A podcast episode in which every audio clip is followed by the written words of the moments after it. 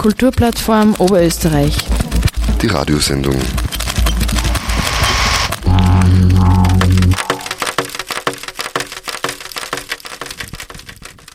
Hallo bei der Kupfradioshow der 2. im April.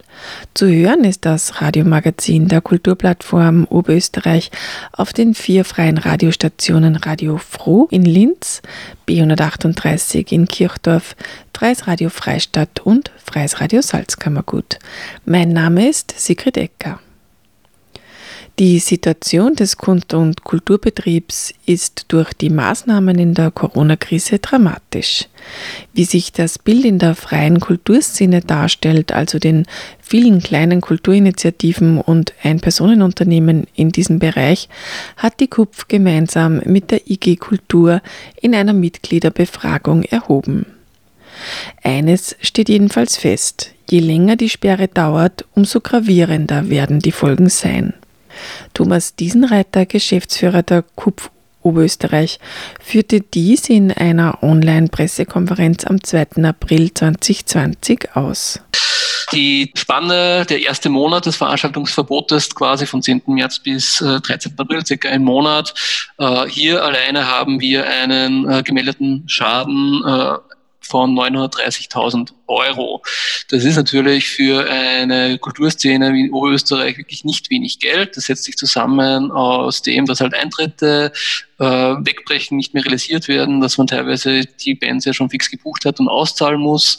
Äh, man hat, soweit wir wissen, natürlich überall versucht, Kosten zu minimieren, wo es geht, aber das ist natürlich nicht in jedem Fall möglich. Man hat ja trotzdem auch schon Personalstunden verbraucht für die Veranstaltungen, man hat ja trotzdem schon Werbemaßnahmen gesetzt, man hat Werbung geschalten, wie auch immer. Das heißt, das sind ja sehr viele Ausgaben, die man sich nicht mehr zurückholen kann, wenn sie mal getätigt wurden. Äh, in dieser Zeit, in Summe, haben wir äh, über 1000 Veranstaltungen, die abgesagt wurden. Weitere 400 äh, Veranstaltungen wurden verschoben auf einen späteren Zeitpunkt. Auch hier muss man sagen, dass es natürlich noch sehr viele Unklarheiten gibt. Besonders nämlich ist die Frage, die uns in der Beratung immer wieder erreicht hat, auf wann sollen wir Veranstaltungen verschieben?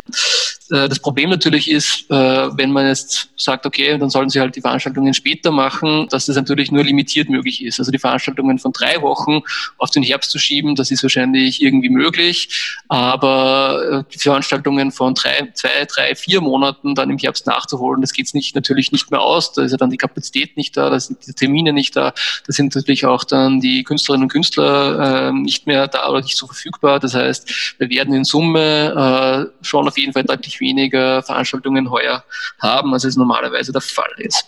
Das heißt auch hier, je länger das Veranstaltungsverbot geht, desto mehr droht äh, abgesagt zu werden. Und äh, bis Ende Juli sind das an die 5000 oder über 5000 Veranstaltungen und Projekte, die äh, ausfallen werden. Was wir auch abgefragt haben, ist die Anzahl der betroffenen äh, Arbeitnehmerinnen. Dabei haben wir die Rückmeldung bekommen, dass die Arbeitsplätze von 350 Personen gefährdet sind, die direkt angestellt sind, weitere 700 Personen, die äh, als Selbstständige über Werkverträge quasi äh, ange oder äh, tätig sind für die Kulturvereine und 30 Personen wurden oder mussten bereits gekündigt werden. Warum das so ist, zu dem kommen wir dann eh später auch noch. Äh, was auch eine sehr drastische Zahl ist, die wir abgefragt haben, ist, wie es mit der Zahlungsfähigkeit aussieht. Es ist klar, ein Veranstaltungsstopp, der ein paar Wochen dauert, das werden die meisten irgendwie überleben, aber je länger es geht, desto drastischer werden diese Zahlen. Und wir haben das auf jeweils äh, mehrere Monate abgefragt und man sieht, dass die Zahlungsfähigkeit, die Gefährdung äh, natürlich deutlich ansteigt, je länger es geht und natürlich auch die de facto Zahlungsfähigkeit dann irgendwann halt nicht mehr gegeben ist und sollte das Veranstaltungsverbot bis Ende Juli ausgeweitet werden, wovon, was ja nicht ganz unrealistisch ist, dann drohen 50 Prozent der Kulturvereine ohne weitere Maßnahmen in die Zahlungsunfähigkeit zu rutschen. Und das ist schon wirklich eine dramatische Zahl, wenn jeder zweite Kulturverein äh, ja, in Konkurs geht bis dahin. Äh, das, man sieht also, es gibt auf jeden Fall irgendwie Handlungs, äh, ja, die Handlungsnotwendigkeit.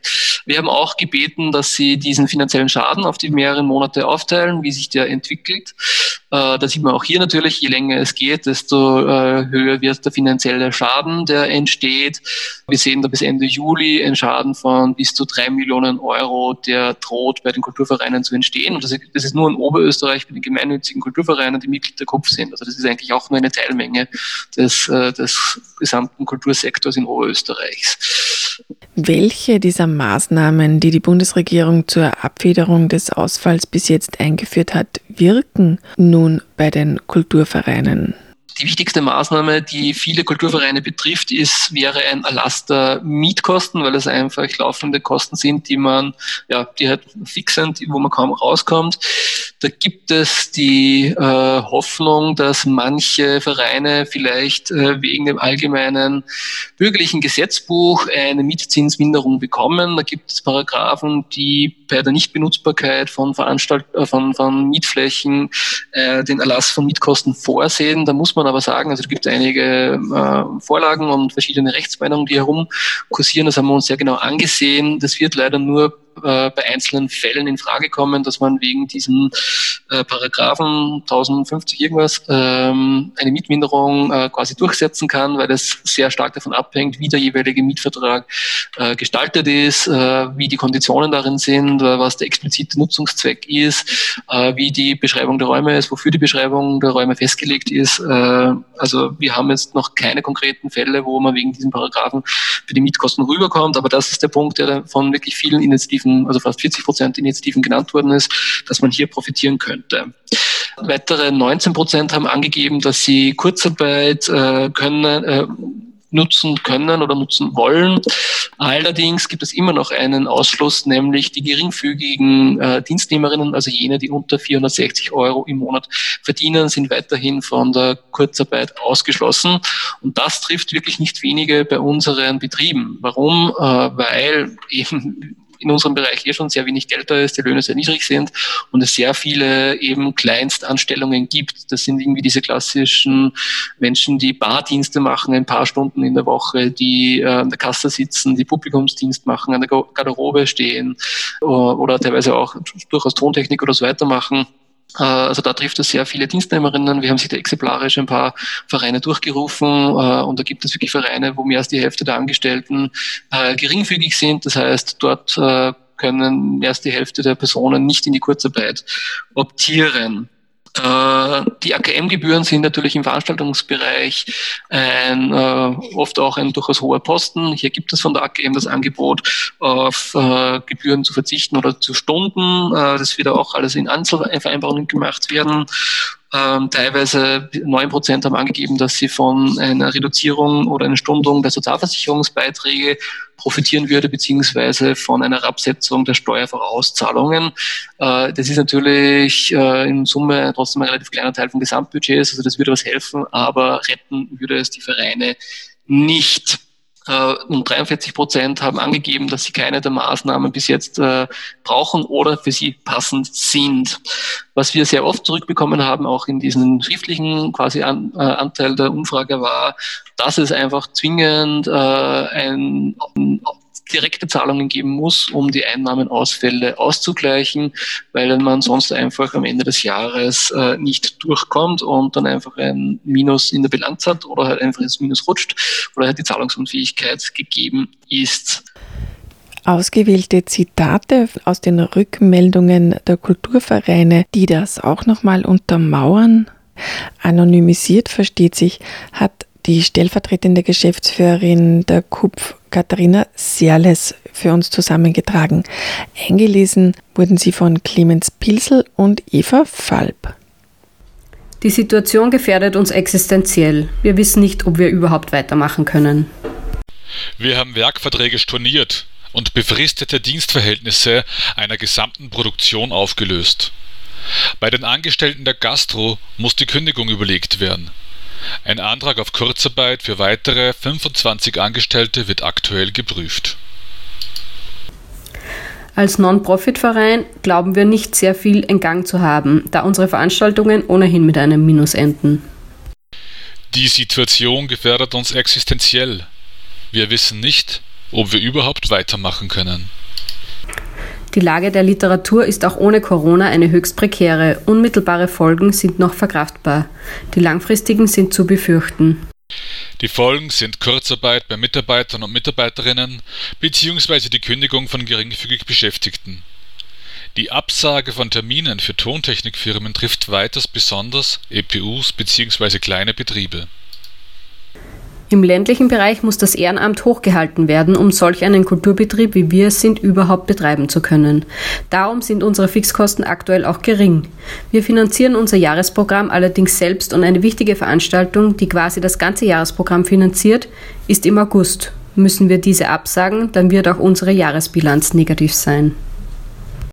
Angesichts der essentiellen Bedrohung der Kulturlandschaft kann die Politik aktuell beweisen, wie ernst es ihr mit der Unterstützung der Kreativwirtschaft und der freien Szene ist.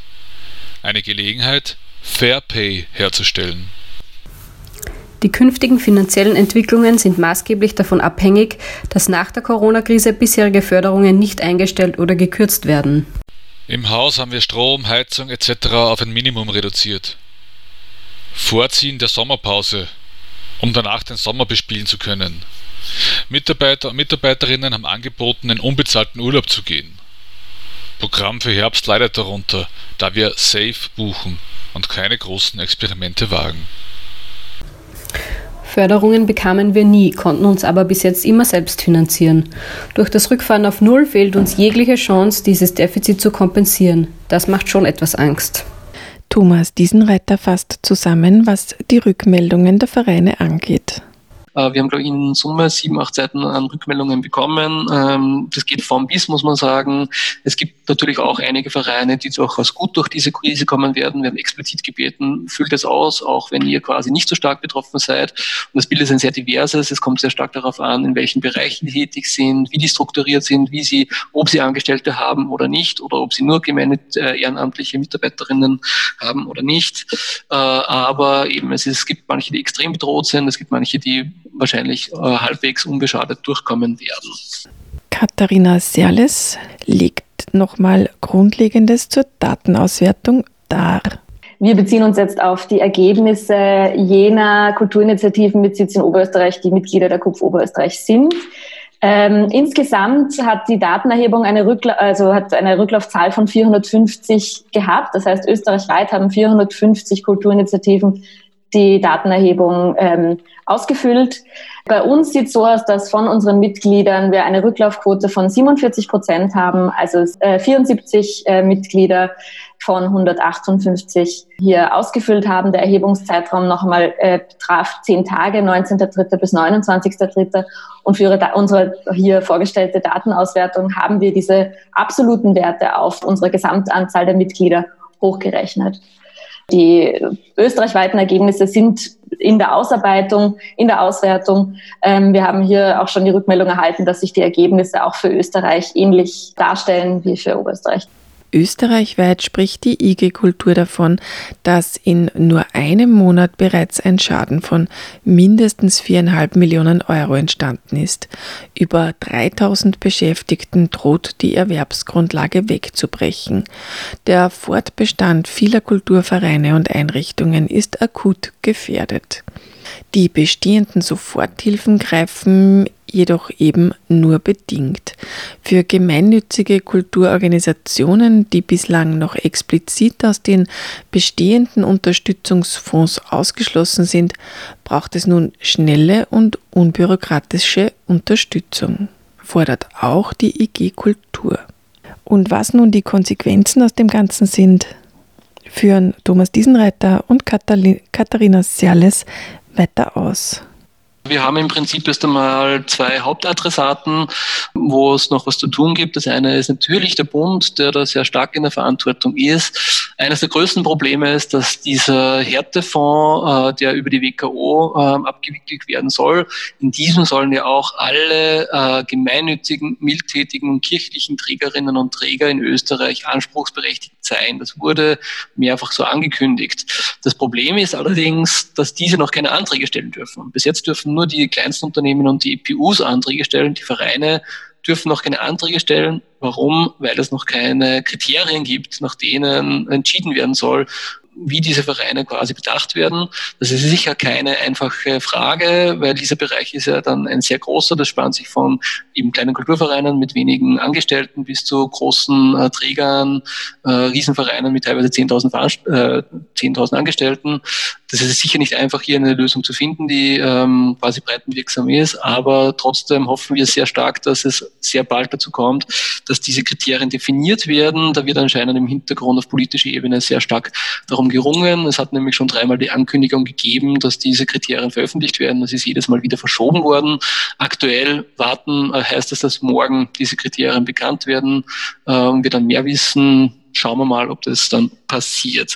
Und natürlich wird es da sehr stark äh, davon abhängen, wie diese Kriterien definiert sind, äh, ob diese Vereine, ob unsere Vereine davon profitieren können oder nicht. Aktuell kann man einfach nicht sagen, äh, inwiefern das äh, relevant sein wird. Aber klar ist, wir hoffen, dass da nicht mehr allzu viel Zeit vergeht. Natürlich gibt es ja dort das auch einen sehr großen Andrang bei dem Härtefallfonds. Wenn die Vereine erst irgendwann einreichen dürfen, heißt das ja, dass die Zahlungen noch länger dauern, bis die irgendwann rausge rausgehen. Also hier muss der Bund auf jeden Fall einen Zahn zulegen. Ein Problem, das wir auch haben, das natürlich äh, immanent das ist, ist einfach diese Planungsunsicherheit. Äh, das Veranstaltungsverbot ist jetzt eben im Prinzip in drei Etappen gekommen. Zuerst das teilweise, dann das absolute, dann wurde das absolute verlängert um zwei Wochen und gilt das bis Mitte April. Aber niemand geht davon aus, dass wir ab Mitte April wieder einen normalen, regulären Veranstaltungsbetrieb haben. Ja. Äh, das heißt, die meisten gehen davon aus, dass das frühestens ab Juni, Juli, wenn nicht auch erst später äh, in, wieder kommen wird.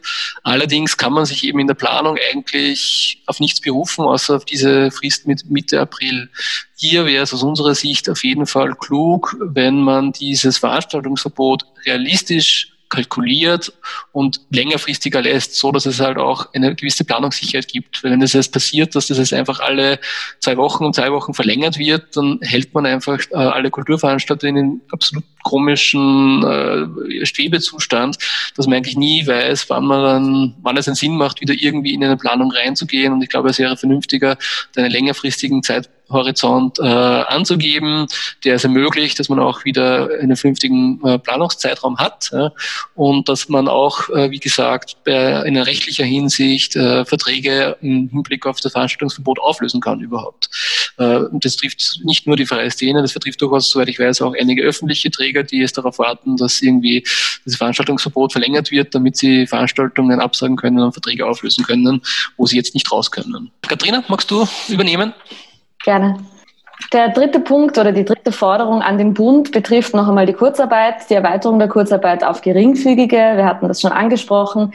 Geringfügige Arbeitnehmerinnen, und das ist eine Großzahl in Kultureinrichtungen, sind ja noch von der Kurzarbeit ausgeschlossen. Eben wie gesagt, im Kulturbereich betrifft das aber viele Arbeitnehmerinnen, besonders in Bereichen wie Publikumsservice, Kassa- und Bardienst, Reinigungsbereich etc.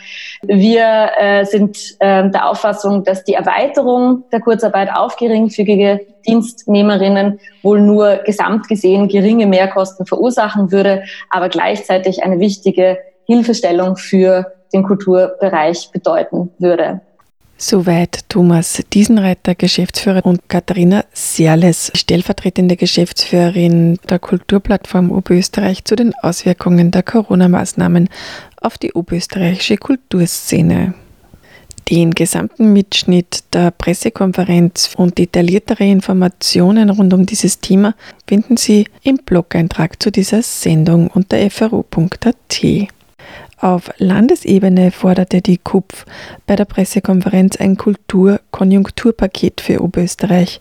Was sich dazu bereits getan hat und ob das ausreicht, führt abschließend Katharina Siales in einem Statement weiter aus. Jetzt ist schon wieder nichts passiert.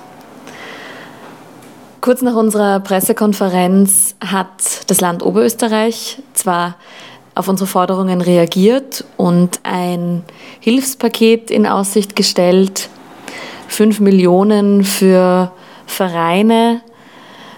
Dabei ist nicht klar, wie viel auf die Kultur- und Kunstszene abgeworfen werden wird, welche Kriterien es dabei geben wird und so weiter. Prinzipiell begrüßen wir diese, diese In-Aussichtstellung einer Hilfe. Andererseits muss man aber sagen, dass die Zeit langsam wirklich, wirklich drängt. und hier Rechtsgrundlagen geschaffen werden müssen. Das Zusatzproblem dieser ganzen Verzögerung ist nämlich, dass der Härtefallfonds des Bundes immer noch nicht für gemeinnützige Vereine geöffnet ist und sehr wahrscheinlich die Subvention durch den Härtefallfonds des Landes davon abhängig gemacht werden wird, ob man etwas aus dem Härtefallfonds des Bundes erhalten hat. Und solange man dort nicht ansuchen kann und also auch nicht abgelehnt werden kann, wird man auch nichts vom Land bekommen. Die Kulturszene hat also so ein bisschen die Karotte einer Hilfe vor Augen, äh, schlittert aber dem Abgrund zu, wenn nicht ganz, ganz schnell was gemacht wird. Von Bund und Land nun zu Maßnahmen der KUPF. Am 16. März, unmittelbar nach Bekanntwerden der Veranstaltungseinschränkungen, wurde von der Kulturplattform Oberösterreich die Kampagne No Refund for Culture als Ad-Hoc-Maßnahme ins Leben gerufen. Daran knüpft das neue Gutscheinsystem an und versucht so, ihre Kulturvereine über die Krise drüber zu retten. Ähnlich wie bei No Refund for Culture appelliert die KUPF Oberösterreich auch hier an die KonsumentInnen von Kultur, die Veranstaltungszwangspause dazu zu nutzen, sich selbst, Familie oder Freunden und Freundinnen Vorfreude und ihrem lokalen Kulturverein Liquidität zu schenken, nämlich mit einem sogenannten Kultschein. Wie das genau geht, erläutert Vorstandsmitglied und Kupf-Ticket-Experte Thomas Auer. Ein herzliches Hallo auch von mir aus dem Kupf-Ticket Homeoffice.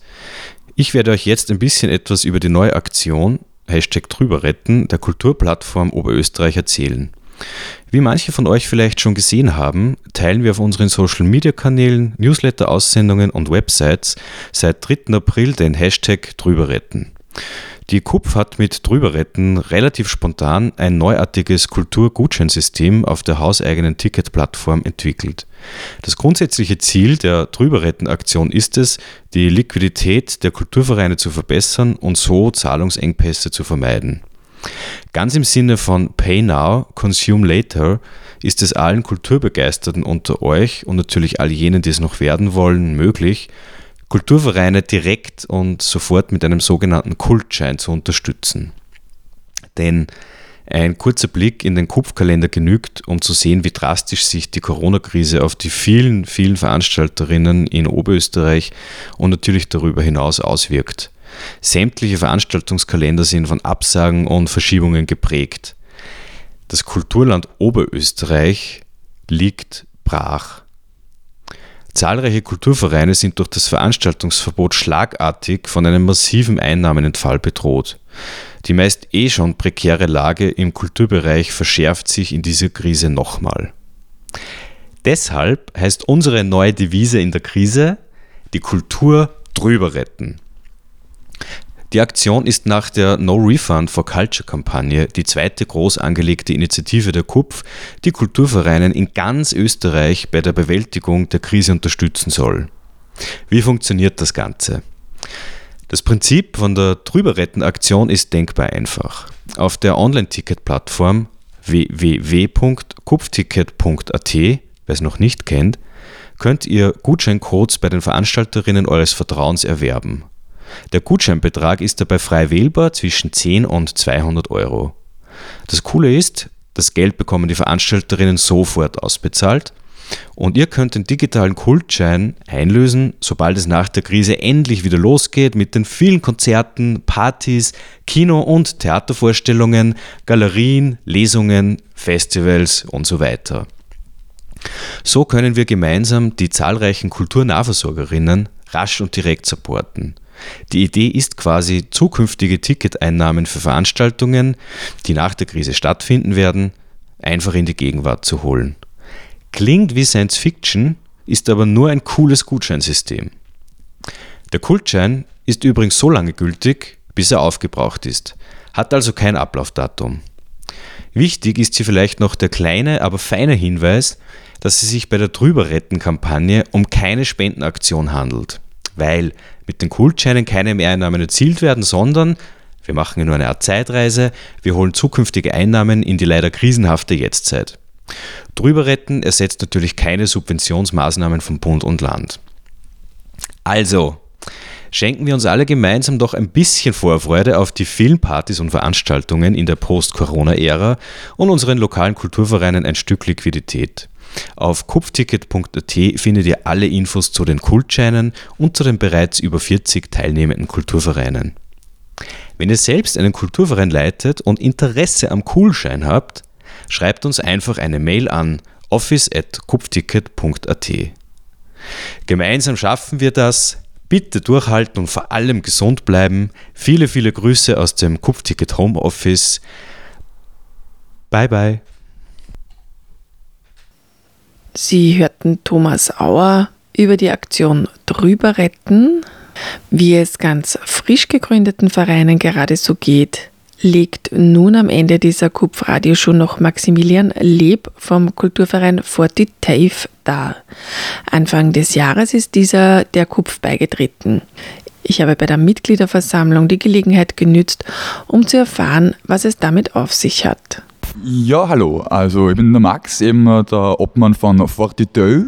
Ich glaube, so spricht man es aus. Es ist relativ schwierig. Es ist Dänisch oder Norwegisch. Wir wissen es nimmer für 4020, weil eben wir Linzer Kunst, Kunst, Kunst und Kulturverein sind und eben dort unsere Hauptschaffensstätte ist eigentlich und wir dann eigentlich was unser Work-Name quasi so zum Projekt gründen und sind dabei hängen geblieben einfach, weil es ja zumindest nur nichts anderes gegeben hat, was du hast. Und was macht ihr nochmal schnell? Ähm, wir machen äh, hauptsächlich ähm, Sachen im Bereich der Clubkultur mit Fokus auf Techno und ähm, audiovisueller Kunst.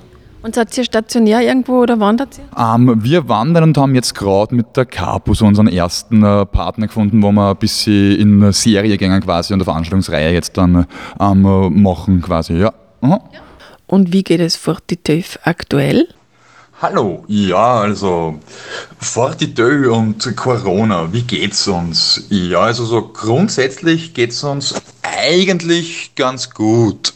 Wir wollen ja nicht alles schlecht sehen. Also wir haben uns damit abgefunden, jetzt halt jetzt einmal alles stillsteht quasi und eben wir auch. Das ist halt einfach mal so. Das ist bei einem jungen Verein halt eher blöd, weil eben eins unserer Ziele halt momentan war, zu wachsen, neue Inputs zu kriegen, Mitglieder zu generieren und ja, das ist halt eher mal ad acta gelegt, das Ganze. Unser großer Vorteil ist halt, dass wir eben äh, keine Fixkosten haben. Deswegen können wir derweil noch ganz gut überleben. Das ist ja kein Problem. Überhaupt nicht, aber es tut sich halt auch einfach nichts. Also das haben wir wieder, wieder bei dem Stillstand. Ja. Ähm, unsere Hauptarbeit war ja momentan oder bisher eher das Kuratieren diverser Clubabende. Da jetzt aber alles zu hat, ist es eben auch nicht wirklich möglich. Ähm, Problem, das wir in der Zukunft sehen, ist, nachdem wir ja in Linz hauptsächlich tätig sind, uns da eh jetzt schon sehr wenig Raum gibt, dass der jetzt dann, wenn dann irgendwann einmal das Veranstalten wieder möglich wird, die Räume eben auch nicht mehr werden. Deswegen ist jetzt einfach unsere neue Idee, uns eben halt mehr mit dem Thema Raum an sich zu beschäftigen und schauen, was da wie irgendwie möglich wird und dann vielleicht eben äh, im Jahr 2021 mit einem, einem, aktualisierten neuen Konzept wieder starten. Ja, das sind äh, so die Ideen, die wir momentan haben, eben die Krise etwas als Chance zu nutzen, aber mal schauen, was wirklich wird. Momentan leben wir ganz gut, aber halt eigentlich eher ohne viel zu tun, leider. Ja, das war sie schon wieder, die zweite Ausgabe der KUPF Radioshow im April. Weitere Infos zu den Tätigkeiten der Kulturplattform gibt's unter kupf.at. Alles rund um diese Sendung finden Sie auch unter fru.at oder im Audioarchiv der Freien Radios unter cba.fru.at. Sigrid Ecker bedankt sich im Namen des Kupf-Teams fürs Zuhören. Die nächste Radioshow gibt es dann in zwei Wochen. Bis dahin schenken Sie Vorfreude und Zuversicht, zum Beispiel mit einem Kultschein. Kulturplattform Oberösterreich. Die Radiosendung